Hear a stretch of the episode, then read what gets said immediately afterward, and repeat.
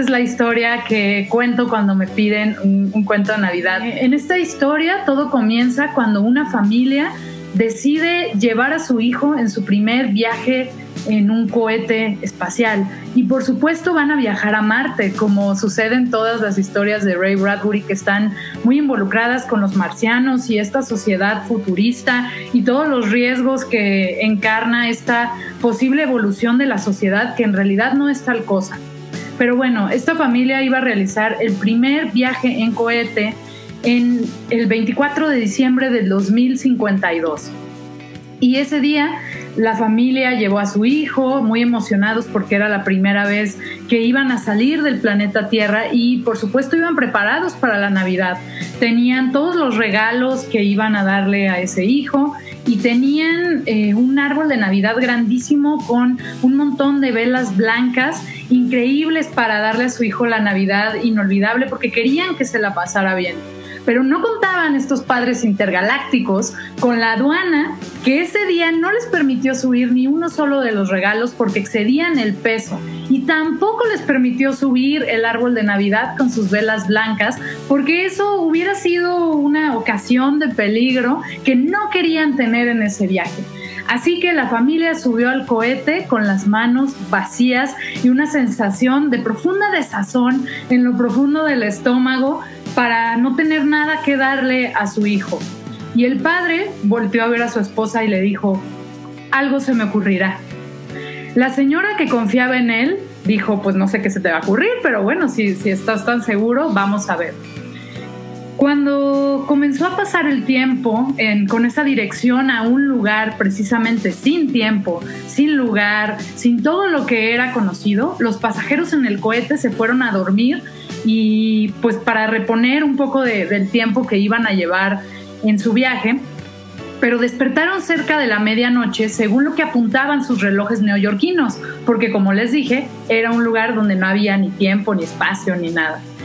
Y el padre volteó a ver a su hijo y le comentó que ya casi era Navidad y la mamá se horrorizó porque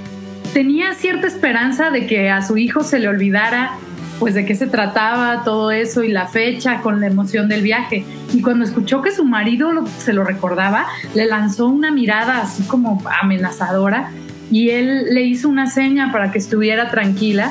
Y entonces el hijo emocionado le preguntó, ya casi es Navidad, ustedes dijeron que me iban a dar regalos y que íbamos a tener un gran árbol de Navidad y comenzó a preguntar todo lo que estaba esperando con esta expectativa. Y el padre le dijo, sí, la verdad es que esa noche no había dormido pensando qué iba a hacer, pero ya estaba confiado porque tenía un plan. Así que cuando dieron las 12 de la noche, ahora sí, según lo que los pasajeros pensaban, tomó a su hijo de la mano y le pidió a su esposa que lo acompañara hacia un lugar recóndito de ese cohete espacial. La esposa venía temblando, no sabía ni con qué le iban a salir, no tenía idea de qué le iba a decir al pobre niño que viajaba por primera vez, pero lo siguió ciegamente como lo había hecho hasta ese momento. Y llegaron hasta una especie de cabina donde el padre tocó tres veces con una especie de clave que había inventado y la puerta se abrió lentamente para que pasaran ahí a donde estaba la cabina de controles y había una luz muy brillante casi fluorescente que nadie sabía de dónde venía. Y el hijo entró lentamente con sus padres a las espaldas y cuando entró a esta cabina alcanzó a ver una ventana enorme, redonda, con una luz muy extraña y el papá le dijo, puedes acercarte a ver. Y mientras el niño daba pasos lentos, alcanzó a escuchar los villancicos de siempre, esos villancicos de la tierra que había escuchado alguna vez porque los pasajeros estaban reunidos en ese sitio y se habían puesto de acuerdo para regalarle esa canción de Navidad. Y cuando el niño se acercó a la escotilla y bueno, creo que es una escotilla, no sé cómo se llamaría en un cohete espacial, la verdad tengo que confesarles,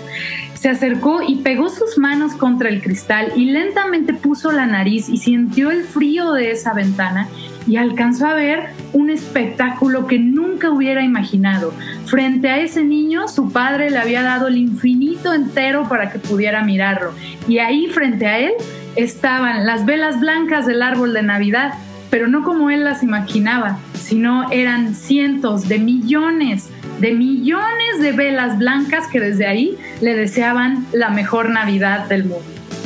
Y esa es la historia.